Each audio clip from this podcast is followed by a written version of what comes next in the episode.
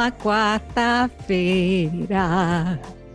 Foi que eu, eu, Maísa, essa que vos fala toda semana aqui no Copo Saúde, jornalista de formação, cantora, não mesmo, radialista, mãe do Gabriel e do Antônio Pedro, avó do Caio, vizinha da Shakira, que é essa que está latindo.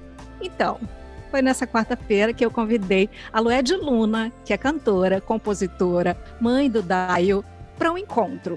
Mas assim, como eu não sou de dar só uma volta, né? Também convidei a Shan Ravelli, uma criadora de conteúdo na internet, colunista, apresentadora, mãe da Jade e do Rael. E para deixar esse papo que é sobre autoestima ainda mais potente, quis chamar a Lua Barros, que é escritora e mãe do João, da Irene, da Teresa e do Joaquim. E a gente não tem nem dúvida de que a gente vai ter aqui muitas respostas nesse papo. Vem!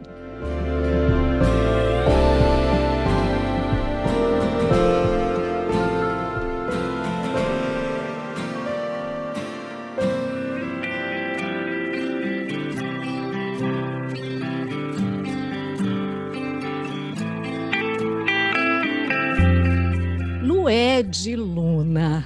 Que lindo ter você aqui com a gente. Chan Ravelli, que maravilha. Lua Barros, eu não tenho nem roupa para esse encontro, mas eu vim de qualquer jeito, eu estou aqui. Queria saber como é que está a autoestima de vocês, nesse exato momento, hoje. Satisfação imensa. Primeiro, boa noite. Obrigada pelo convite. Um prazer, Maísa, Chan, Lua. É, minha autoestima hoje, especificamente, eu até botei uma maquiagem, um batom. Massa. Aqui para esse encontro, para esse podcast. A minha, a minha autoestima oscila muito, assim. Eu, eu acredito que, é, como mulher negra, tem uma autoestima ainda em construção, né? Ainda se consolidando. E agora, depois da maternidade, que, enfim, o corpo eu sou mãe recente, tenho um bebê de um ano. É, o corpo muda muito, assim, é, tudo muda, na verdade. O ano está no colo nesse exato momento. O Daio está aqui assistindo tudo, ouvindo tudo, olhando para a gente, não está entendendo nada, né, Daio? É, ele está aqui entretido. Enfim, então o corpo muda muito e minha autoestima tem oscilado bastante, né? Me, me acostumar, me habituar com esse novo seio, né, com esse novo corpo, com esse novo rosto, com a pele, né, com as marcas na pele de uma gestação.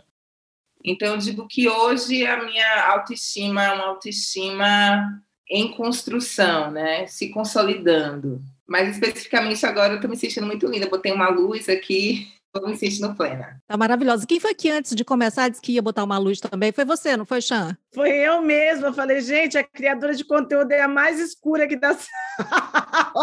não tem uma luz em cima da minha cara, né?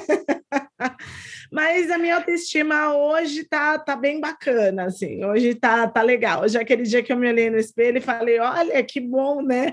E além do espelho, eu olhei para meu computador e vi um monte de coisas para fazer, assim. A minha autoestima está muito ligada a, ao meu intelecto também, as coisas que eu consigo produzir. Então, acho muito legal esse dia aqui, cheio de coisas para fazer, me sentindo bem bonita, achei bacana. E você, Lua? Ai, que difícil isso. É, eu me sinto com autoestima oscilando também, me identifico com a fala da Lued. É, dia de, dias de luta e dias de glória, não é mesmo?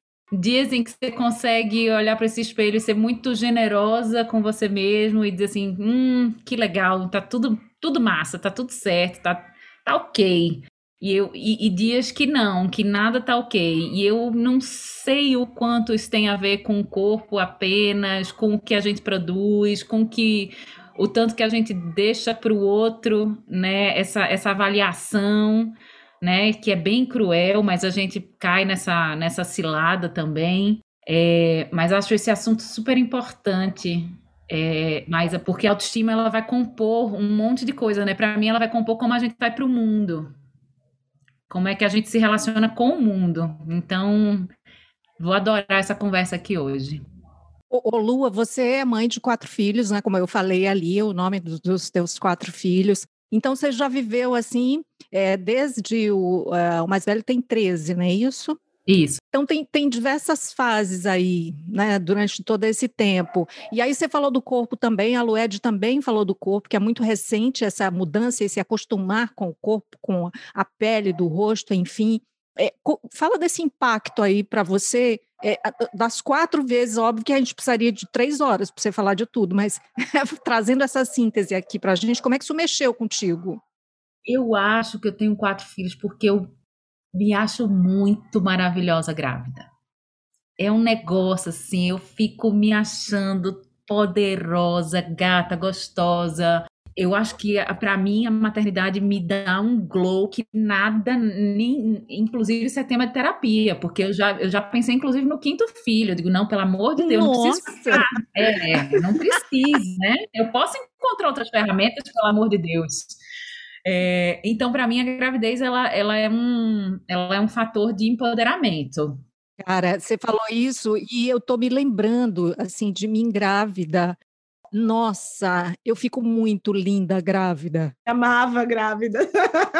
eu chegava assim nos lugares, nossa, empilhava o nariz, sabe? Saía aquele barrigão, nossa, eu, eu me achava muito grávida. Assim. Também, me amava, era linda, maravilhosa.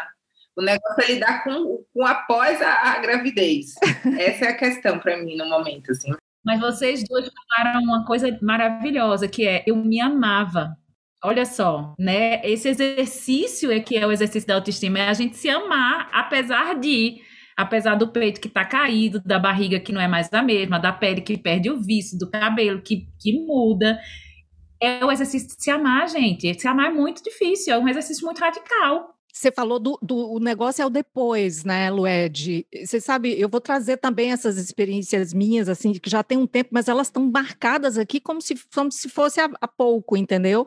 Eu lembro que quando eu cheguei em casa do meu filho mais velho, que tem 36 anos, cara, eu cheguei em casa e ali no segundo ou no terceiro dia alguém olhou para mim e falou assim: Ué, eu pensei que o menino tinha nascido, olhando para minha barriga olha, isso não se faz, mas fizeram comigo e eu sei que fazem com muitas mulheres, né? Então tem isso, né, do, do depois, o que, que eu faço agora, né, daqui por diante. É, eu sempre fui a, o meu o meu tipo físico é, é, sempre foi eu sempre fui muito magra, né? Quando eu era criança, adolescente, mas muito magra mesmo. E aí na gravidez eu ganhei esse outro corpo né? E, e, me sentia muito contemplada de finalmente estar com umas ancas, né? Com bundão, com colchão, com peitão. Então, me sentia muito é, feliz de ter conquistado finalmente esse corpo. Porque tem essa, essa, essa. A gente nunca está satisfeita com, com a nossa imagem, né? A gente vive numa sociedade que é, valoriza, né, que coloca num patamar esse corpo magro, mas se você é magro, você também não está feliz com esse corpo, porque também os padrões mudam. Hoje a magreza é. já não é, já não ocupa tanto esse lugar do, do bonito, né? Hoje o bonito é, a, é, é, o corpo malhado, né? A barriga dividida, né? E aí chegou o momento da, da, da, da, da gravidez que eu estava assim, nossa, tô gostosa finalmente, né? Finalmente consegui é, chegar nesse lugar. E aí, com quando efetivamente você tem um filho, e você passa ali por uma enxurrada de, de, de hormônios, né? Enfim, tá tudo acontecendo ali, é o puerpério. É, fica difícil, é, mesmo eu trazendo é, esse resquício, né, dessa, desse contentamento da, da gestação, de estar tá grandona, fica difícil manter a autoestima que a gente conquista na gestação.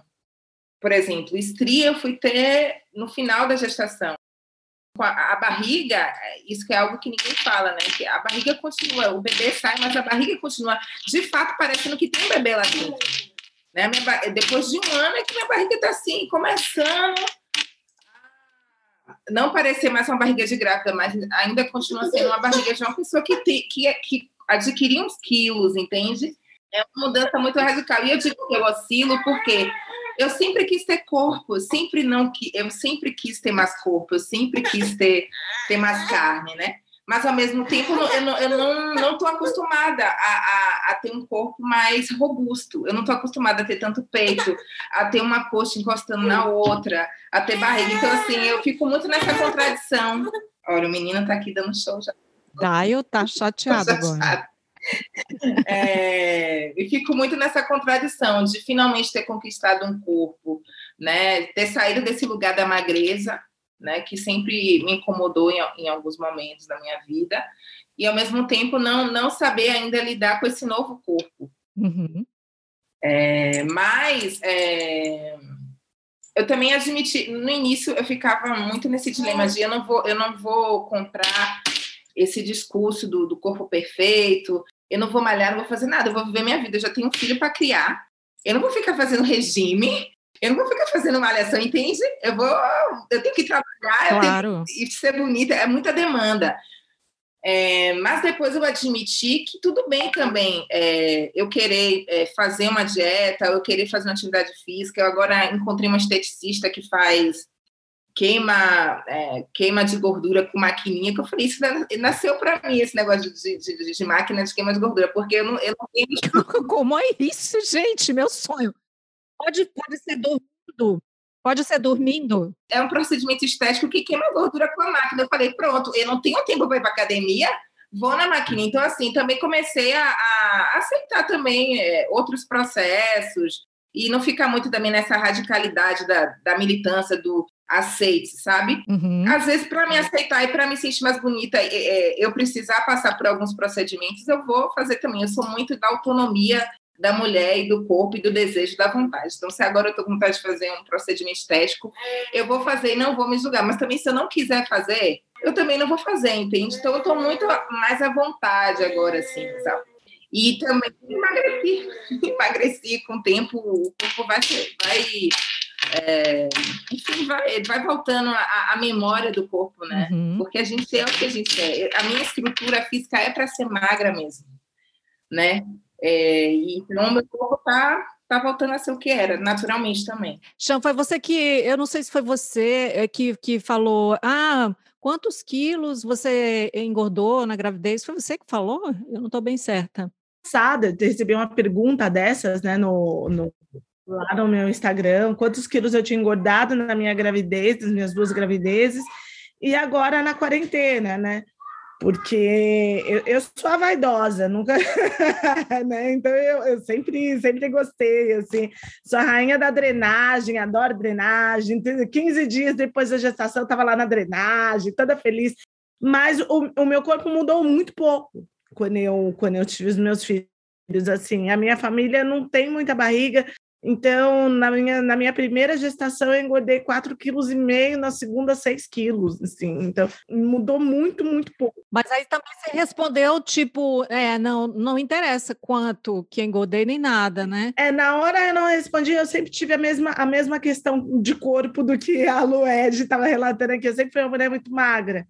E então, e ao meu lado, assim, eu cresci com uma mãe que era bastante gordofóbica e com a minha irmã que sempre foi gorda, sempre foi, sempre foi mais cheia. Assim, hoje em dia ela não tem mais problema nenhum com isso, mas eu sempre observei aquela dinâmica né, dela com a minha mãe e tal, e isso sempre, sempre foi um assunto muito caro para mim até hoje. A gordofobia é um assunto muito, muito caro assim para mim. Eu tive essa decisão logo que eu fiz o blog, eu tomei a decisão de não falar de corpo eu não falo de corpo lá dentro. Inclusive, eu falo para as pessoas, eu falo, você também não deveria falar sobre corpo, porque o corpo uhum. é teu. Você não deve satisfação dele para ninguém, e eu também não vou dar satisfação do meu corpo para ninguém. Você faz conteúdo na internet há bastante tempo, né? Quando eh, eu nem, nem imaginava eh, fazer conteúdo assim, é, que, o que eram algumas redes 13 anos atrás, né? Então, você percebe que é, o lance do, dos gatilhos, isso da, da, da baixa autoestima, que, é, que isso tudo tem um impacto maior mesmo com as redes sociais, tem o lance dos filtros, né? E, e a gente foge de ser real, então, assim, basicamente, o que, que você via, o que, que você vê de semelhança de quando você começou? Acho que a fuga é a mesma, assim, né? Só, só melhoraram os recursos, né? Mas agora chegaram mais recursos para as pessoas estarem cada vez mais uh, se colocando e fingindo ser uma coisa que elas não são, e tendo a necessidade né, de alcançar aquele padrão. Mas como a Noed falou aqui, né, eu também sou uma mulher preta, para quem está aí né, ouvindo a gente, sou uma mulher preta, retinta, e a gente tem uma construção de autoestima completamente diferente, porque inclusive ela sai de outro lugar, né? A, a Lua colocou aqui para a gente até onde a nossa autoestima depende do olhar do outro também.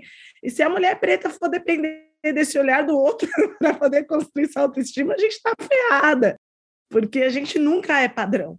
A mulher preta, mesmo quando ela é magra, quando ela tem a pele clara, quando ela alisa o cabelo, ela nunca é padrão. Ela não vai chegar naquele padrão esperado. E vocês falando aí da gravidez também, me veio aí um monte de lembranças, né? Como a Maísa falou, já faz um tempinho, mas essas lembranças ficam na gente, né, Maísa? Você me diz melhor? Ficam, ficam. Inclusive as estrias, as minhas ficaram todas. Elas Olha. têm 36 anos, minha gente. as primeiras, né? Porque daí vieram as, as da outra gravidez do meu filho, que tem 26. Então, é isso pelo meu corpo ter mudado muito pouco, eu tenho lembranças de autoestima desse período muito mais emocionais e psicológicas do que físicas, assim. Eu me lembro que foram períodos muito difíceis, assim, puerpérios, dois puerpérios muito complicados, mas principalmente por isso, sabe? Porque eu queria trabalhar, eu queria fazer, eu queria criar, e eu tinha dois filhos para cuidar, então, quando a gente é mãe, a gente não é uma vida só, né? Eu costumo bastante falar isso. Quando você é mãe, você não é uma uhum. vida, você é duas vidas, você é três vidas. Então, quando você tem pessoas na mesma profissão que você, cuidando de uma vida só, alcançando um monte de coisas, e você sabe que você não vai conseguir fazer aquilo na mesma velocidade, porque você tem duas vidas, né? você é três vidas. Nossa, aquilo me gerava uma frustração gigante, assim. E demorou muito tempo para eu entender que a minha velocidade era outra, o meu tempo era outro, porque, poxa, eu estava ali criando, né? Eu estou ali educando, estou parindo, pari duas vidas, né? Que cabem a mim diretamente. Então, assim, até eu entender isso e, e sabe, processar isso mesmo, colocar no coração que tá tudo bem, tá tudo bem ter outra velocidade, tá tudo bem ter outro ritmo, né? Eu não preciso ter o ritmo das meninas de 18 anos. Demorou muito não. tempo. É, eu estou eu, ouvindo vocês aqui, estou lembrando para você que está acompanhando esse episódio aqui com a Lued, com a Chan e com a Lua, a gente falou de puerpério, isso que a Chan falou agora, né? No episódio 66 com a Mila Costa, nossa, ela trouxe muitas verdades difíceis de serem ditas aqui sobre o puerpério. Tipo, ninguém me avisou ah, disso, daquilo, daquilo, daquela né? Aí, ó, a gente também falou no episódio 55 com a Mila, antes dela parir, antes dela ter neném, a Manuela. A gente falou de, de maternidade mães reais, lá no episódio 13 com a Carla Alexandrina no 52 com a Bianca Mizini e a Ana Chimenez, e a gente falou de autoestima no episódio 10 com a Luísa Junqueira, Luísa Junquerida. Então, para quem for maratonar, tá aí episódios maravilhosos para vocês darem uma espiadinha. Lued, como é que fica a cobrança com você, eh, contigo, em relação a, a isso tudo que a Chan falou agora, né? É, tem cobrança, tem a cobrança da sociedade, tem tudo, mas aí você tem os seus contratos, você é essa super cantora, você é mãe agora é, ser espelho para outras pessoas, cada texto seu assim que a gente lê, pá! Como é que é o peso disso tudo para você hoje? Então, a, a, minha maternidade, a maternidade em si sempre foi algo desejado, né? Eu cantava nas minhas canções de 2012, quando nem sonhava em ser mãe, eu já cantava maternidade, eu já sonhava com esse filho, esses filhos, né? Porque eu quero até ter mais filhos.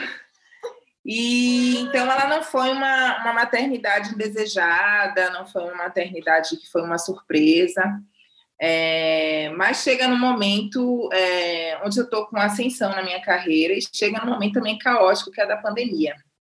E aí eu percebi que uma das reações é, que até parceiras de trabalho, colegas, né, artistas, algumas, né, poucas, tiveram, ou, era, ou eram muito silentes, né? Silêncio, assim, ninguém falava nada, nenhum comentário, nenhum like, nenhum parabéns. Ou é, um, uma feição assim, meu Deus, ela acabou com a carreira dela, né? Ela acabou com a vida dela, porque ainda tem muito isso desse mito, né? Da maternidade estar tá associada com insucesso, uma sociedade individualista, né? A gente está nessa corrida desenfreada por, por likes, por streams, por dinheiro, por tudo, cuidar do outro, né? A maternidade traz outros valores. A gente precisa ser altruísta e paciente, olha aqui minha situação, entendeu? Paciente por natureza. Então, numa sociedade que é extremamente individualista, você ainda escolher se dedicar a uma, a uma outra pessoa, né? É, é, é extremamente causa essa surpresa, né? Então eu tive eu tive por um segundo assim uma crise que eu nunca tive na vida, eu tive nesse momento, que foi quando eu anunciei a minha maternidade, que eu falei, nossa, é, é, eu não vou ser mais a diva, então, né? Eu não vou ser mais a, mulher, a, a Lued profissional, a Lued que conquistou coisas, a Lued que tem um trabalho intelectual. Agora eu vou ser só mãe, como se, se mãe fosse algo pouco, né? Tipo, é, foi, um, foi um, um, uma crise, assim, logo no início, depois, obviamente, eu ressignifiquei isso. Para mim, não tem trabalho mais importante para a humanidade do que a maternidade. Eu sou muito feliz sendo mãe e, e sendo cantora e, e, e me virando para essas duas coisas ao mesmo tempo. Mas a Chan trouxe um, um, ela falou uma, uma coisa que diz muito sobre mim também, que a minha autoestima está muito ligada, está é, tá muito ligada ao que eu produzo, ao que eu trabalho. E aí eu tive um filho na pandemia, eu sou artista, né? Então é, não é possível aglomerar, não é possível trabalhar na mesma dinâmica que a gente estava acostumado a trabalhar, faz uma live ou outra, uma coisa ou outra, mas é, o fluxo diminuiu e aí foi que veio o baque na autoestima, né? Porque o que é que vai validar é, a minha. A, eu já estou completamente aqui, com o corpo completamente deslocado, né? Um corpo que eu não sei mais reconhecer. E o trabalho, que era coisa que me é, que consolidava essa autoestima, que me dava um lugar no mundo, eu não estou podendo fazer. E agora você é só mãe. E aí, de novo, tem esse estigma sobre a maternidade, como se ser mãe fosse é algo pouco, assim. Mas hoje, eu compreendo que o Dai não poderia ter nascido, ter nascido em outro momento. O Dai me salva nessa pandemia. O Dai me salvou nessa pandemia, né? Porque eu, distante de tudo que eu mais amo, que é a minha carreira, né? E com, e com uma série de mudanças, né? É, enfim, no corpo e na vida, o Dai ocupa minha mente, o Dai me ensina, sabe? Me ensina tanta coisa que eu, a gente podia ficar aqui uma, uma noite inteira, aqui, o dia inteiro falando só sobre isso. Então, eu acho que é isso, assim, é, a, a, a, a, minha produção intelectual ainda é muito importante para a minha autoestima, mas ultimamente a maternidade também tem me contemplado. Eu me sinto muito, muito foda, desculpa o termo, em ser mãe.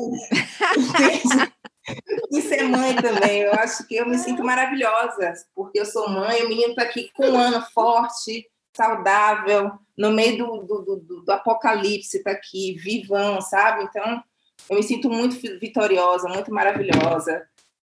Lua, você está aí levantando aí o, o dedo, tem, tem, um milhão de coisas para falar aí, de, de, pegando as, as deixas da, da Lued, né?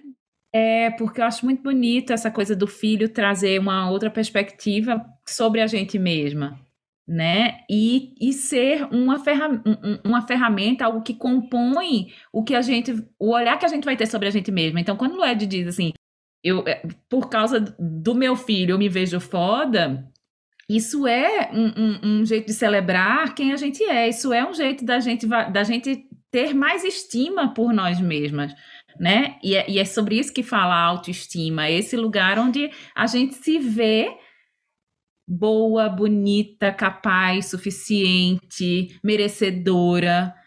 E, é, e, Bom, eu sou muito suspeita porque realmente eu também me identifico muito com essa fala. Eu olho para os meus quatro filhos e, e, e, é um caos total. Tem dias que está assim, tudo virado de cabeça para baixo, mas eu entendo que eles são. Eles, eles me alimentam, eles me nutrem na maneira como eu me olho, porque o olhar deles para mim é um olhar de, de muito amor. Então, eu não posso sentir menos do que isso por mim também.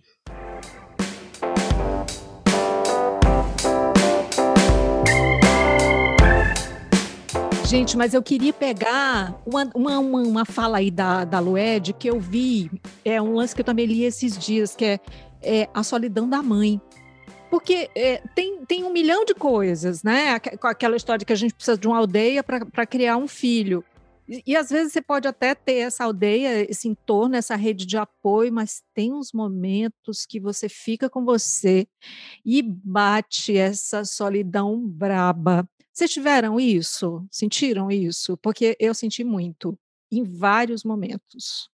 Eu diria que é quase inerente à maternidade, independente da vila ou não. É um caminho solitário, é um mergulho em águas profundas que a gente tem que fazer. Sim, sim. A solidão veio, apesar de eu não ser uma mãe solo, né? Eu tenho um companheiro que acabou de chegar aqui para me salvar, que o menino está aqui chateado já.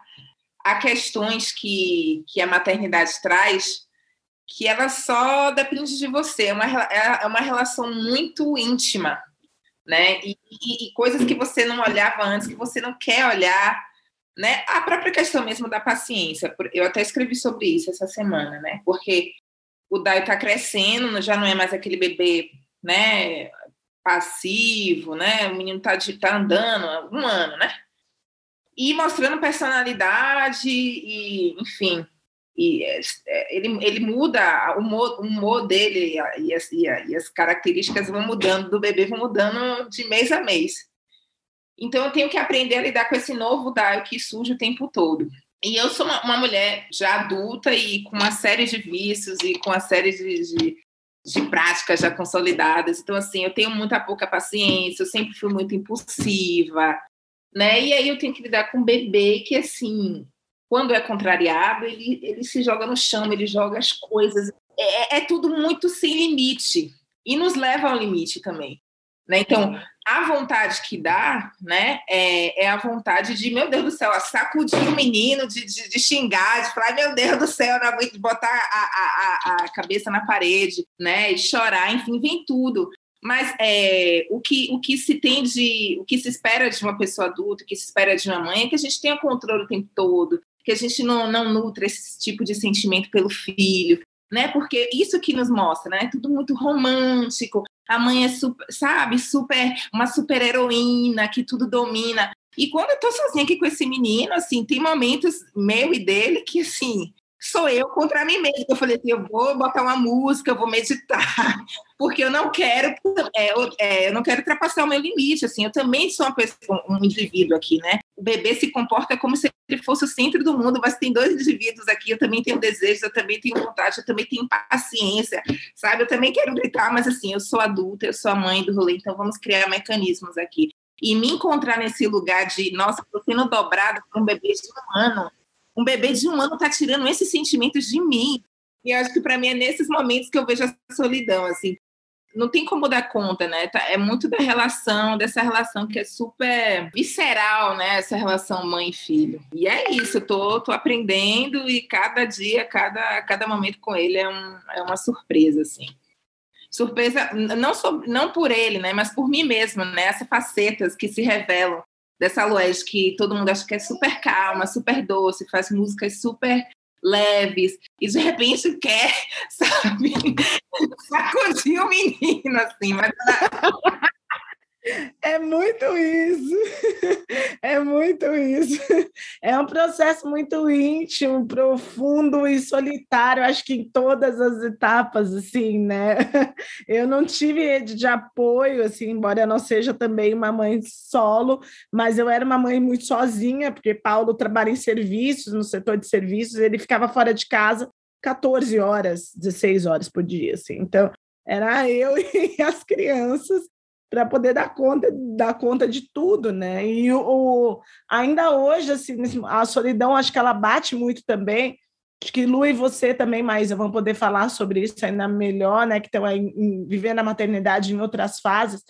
Mas agora, quando eu vejo Jade com nove, Rael com seis, já cheios de atitude, assim, trazendo umas coisas que eu falo, meu Deus, de onde é que você trouxe? Isso, né? Até aí é um mergulho, assim, forte dentro de mim, assim, para poder saber, será que fui eu que levei ou será que é deles mesmo, né? Mas até nessa, nessas questões, né, nessa, nesses trajetos que eles vão trilhando, que a gente vai vendo cada vez mais que nosso papel é o da arquibancada, né? É de você ficar lá na arquibancada, de vai para cá, vai para lá, mas a vida é deles, é eles que vão guiando. A, até aí a gente se sente sozinho, né? De, de acordar à noite, de, de ver se estão bem, se estão respirando, de saber se está doendo, de ficar sofrendo por antecipação, projetando o futuro e pensando como é que vai ser. Ai, é, é uma tríade. essa, essa solidão aí do começo, né, que, que o bebê nasce, aí todos os olhares são para o bebê, né? A mãe, ela fica ali, ela é quase que apagada, né? Porque ela é só o peito que o bebê mama para ser um bebê cada vez mais lindo, fofinho, e dar aquelas risadinhas, depois falar, depois andar, depois ir para a escola, depois ir para a faculdade, e cadê a mãe, né? A solidão, ela vai mudando de fases, né?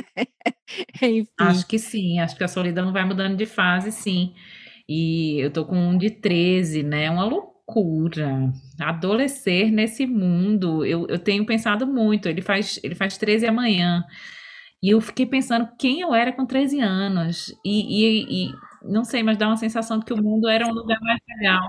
Vocês viram na Olimpíada? Vocês viram na Olimpíada que a Raíssa ganhou a medalha? O que que você, que que você era, o que você fazia com 13 anos? Poxa, gente, que cobrança absurda é essa, né?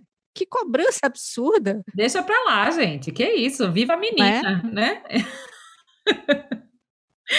mas, mas tem isso, né? E, e, e, pensando nessa coisa da autoestima, como a gente também é um espelho para essas crianças, de como elas se veem, elas têm amor por elas mesmas.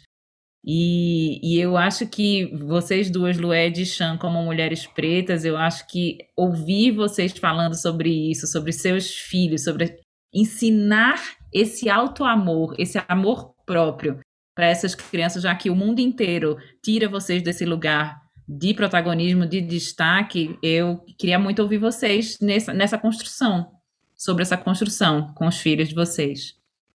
Lua, é, eu, como falei, já estou né, com, as, com as crianças mais, uh, mais crescidas, e eu observo muito isso com Jade, que sempre foi muito a minha preocupação, ela, uma menina também preta, crespa, e, e, e, pensando, lembrando de como foi a minha vida escolar, como fui eu na escola, a dificuldade que eu tinha para falar, o quanto eu me escondia, o quanto eu me, me guardava mesmo. Eu era daquelas que não, não falava nada, ficava lá no canto chorando sozinha, assim. Eu nunca falei nem para minha mãe dos, do, dos ataques racistas e nem nada. E então eu sempre trabalhei muito essa autoestima com Jade, sempre muito preocupada preocupada com ela, de, de entender, de querer saber o que estava acontecendo, o que, que não estava.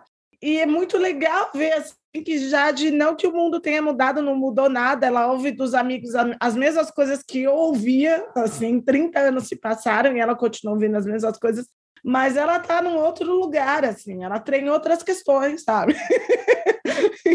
então é muito bonito observar isso. Ela, ela usa dread, ela, ela pediu dread com seis anos de idade, preocupadíssima, né? Assim, falando, Jade, pelo amor de Deus, Jade. Depois você vai querer te dar o dread, minha filha. O dread não dá para tirar, você vai precisar cortar o dread. Ela, não, mãe, eu sei, pesquisando mil referências, não sei o quê. Enfim, fez o bendito do dread onde ela já está aí há três anos de dread e ela fala que o cabelo dela é a coisa que ela mais ama nela. É o cabelo dela, assim, ela ama muito ser dredada, ela ama muito usar dread, ela desenha lá os bonequinhos pretos dela e ela, ela tem outras questões, ela tem outro, outro lugar. E quando acontece, eu lembro que ah, numa outra escola que ela estava no ano passado, chegou um, ami um amigo, né, entre aspas, eu aqui fazendo aspas com a mão aqui, lembrando que é podcast, que ninguém está vendo. Mas um, um colega da sala chegou para ela e disse que ela tinha cor de cocô. E aí ela foi, chamou o coordenador, o monitor que estava lá com eles na hora e falou, tio, ele falou que eu tenho cor de cocô, isso é racismo, tem que ligar para a polícia agora. Uau! Simples assim. Pra... E foi lá e bateu o pé Lua, foi lá, bateu o pé firme, chamou a coordenadora, eles ligaram para mim. E no outro dia ela estava lá bem plena na escola, sabendo nitidamente que o problema não era com ela. então, assim, eles estão eles estão num, num, outro rolê, assim. Acho que as crianças elas já estão em outro contexto. A gente se preocupa, de repente, com eles passarem, com eles viverem a mesma coisa que a gente, mas a, a gente tem que precisa ter essa percepção, né, que o mundo mudou também, que o mundo é outro, tem umas coisas que continuam a mesma merda, mas enfim, os nossos filhos vão vão poder agir diferente, né? Que lindo isso, Chan. que lindo, emocionante essa história, maravilhoso. Olha, no meu caso, é, eu acho sim que o mundo mudou. É, eu acho que essa geração que vem aí, é, ela está mais munida, né? De ferramentas, de argumento. Eu também era uma, é, criança idêntica a Chan, assim, chorava calada, não contava para os meus pais. Nunca fui tímida, pelo contrário, sempre fui uma criança criativa, com inteligência criativa, extrovertida, mas aí eu fui me intimidando, né? Fui me silenciando. O racismo foi fazendo isso comigo. É, tanto que eu virei cantora, eu digo que eu virei cantora por, por conta disso. Eu comecei escrevendo, essa escrita virou música, porque eu era uma pessoa que eu não tinha lugar de expressão. E a escrita foi esse lugar de expressão, e depois virou música, virei cantora, enfim, tudo, tudo aconteceu. E com Dial tem um aspecto que eu acho que vai me, me, me colocar num, lugar de vantagem, né? Ou ele colocar ele no lugar de vantagem, porque ele é leonino, né? Eu acho que a natureza dele vai me ajudar, além de, de ter, ser filho dessa geração, ele é leonino, ele é filho de artistas, né? É, o, Dai, o Dai já tem, já tem música da Línica, já tem música da Mamun, já tem música da mãe. Então, ele vai ser uma criança enjoada.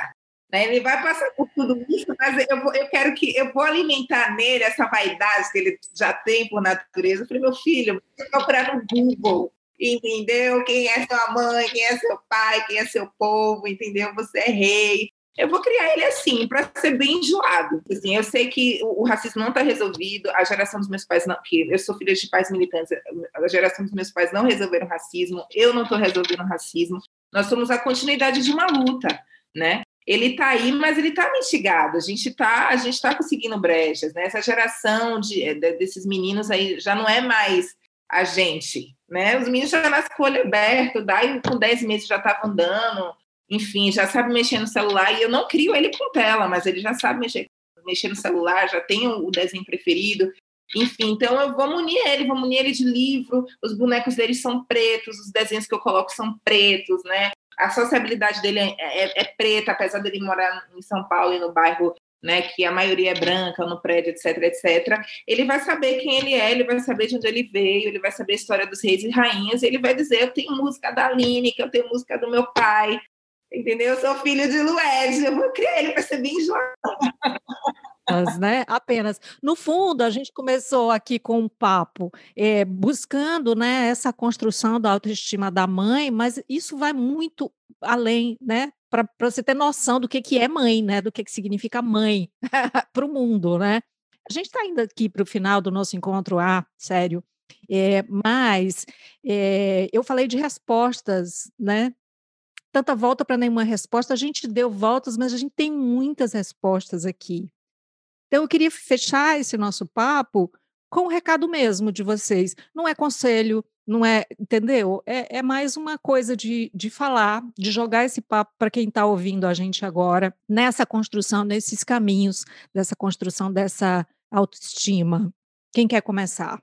Eu quero começar com a última fala da Lued, que ela disse assim sobre Daio: ele vai saber quem ele é. E eu achei isso muito forte, porque eu acho que a, a grande questão da autoestima é a gente duvidar ou esquecer quem a gente é. Então, que a gente não esqueça, que a gente volte a cabeça no travesseiro no final de um dia ruim, a gente lembre quem a gente é. Acho que esse é um bom jeito da gente se cuidar e olhar no espelho com mais carinho e amor para a gente mesma.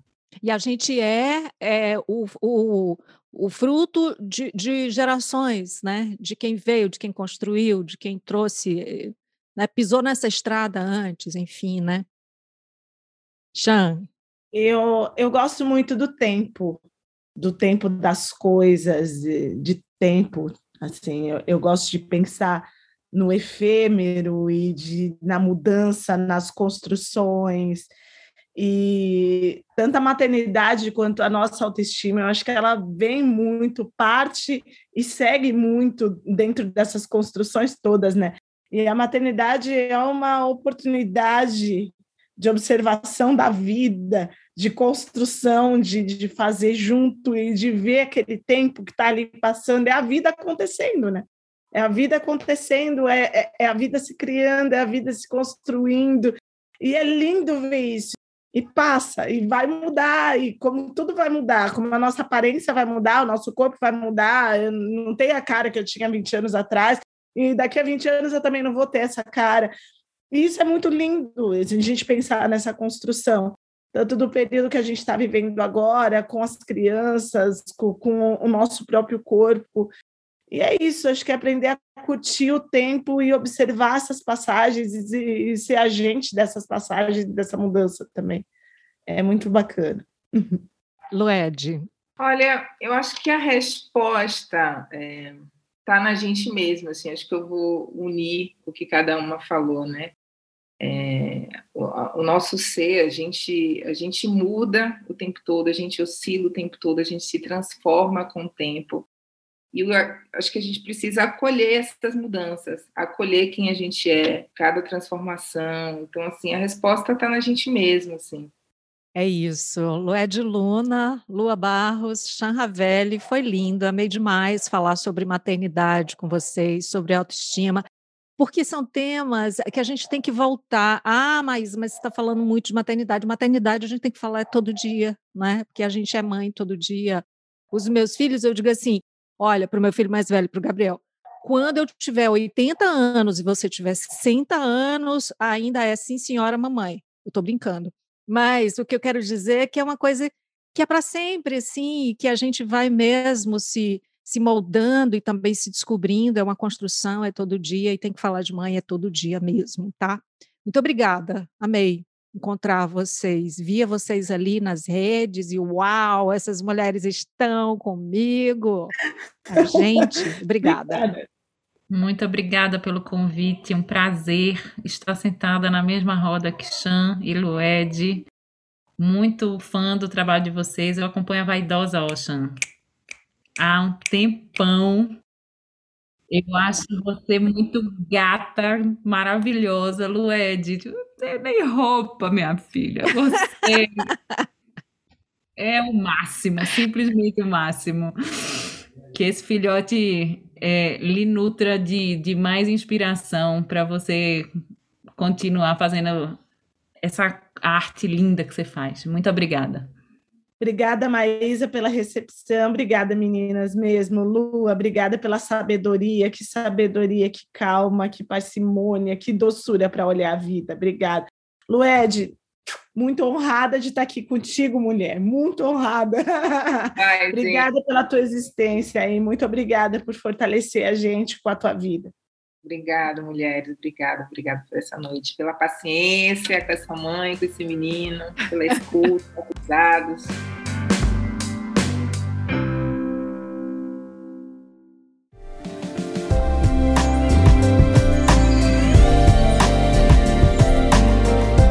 Minha gente, eu só sei que foi assim em uma quarta-feira. Assim a gente chegou ao final desse episódio do Papo Saúde. Eu lembro que nós gravamos, né, de forma remota, cada uma de nós no seu cantinho, e que por isso a qualidade do som pode não ser a ideal e a que nós gostaríamos de entregar a você. Não esquece de seguir a gente na sua plataforma de streaming aí. Você está ouvindo aí pelos, pelo Spotify? Segue a gente. Tá no Deezer, tá no YouTube, se inscreve no nosso canal. Assim você recebe notificação sempre que tiver episódio novo. E fala da gente, compartilha, manda esse episódio para muita gente, manda links, manda links. Cuidar de você. Esse é o plano. Você pode entrar em contato com a Unimed Ceará pelos perfis oficiais no Instagram e no Facebook ou pelo site www.unimedceará.com.br. Esse podcast é desenvolvido pela Leme Digital. Até a próxima. Saúde.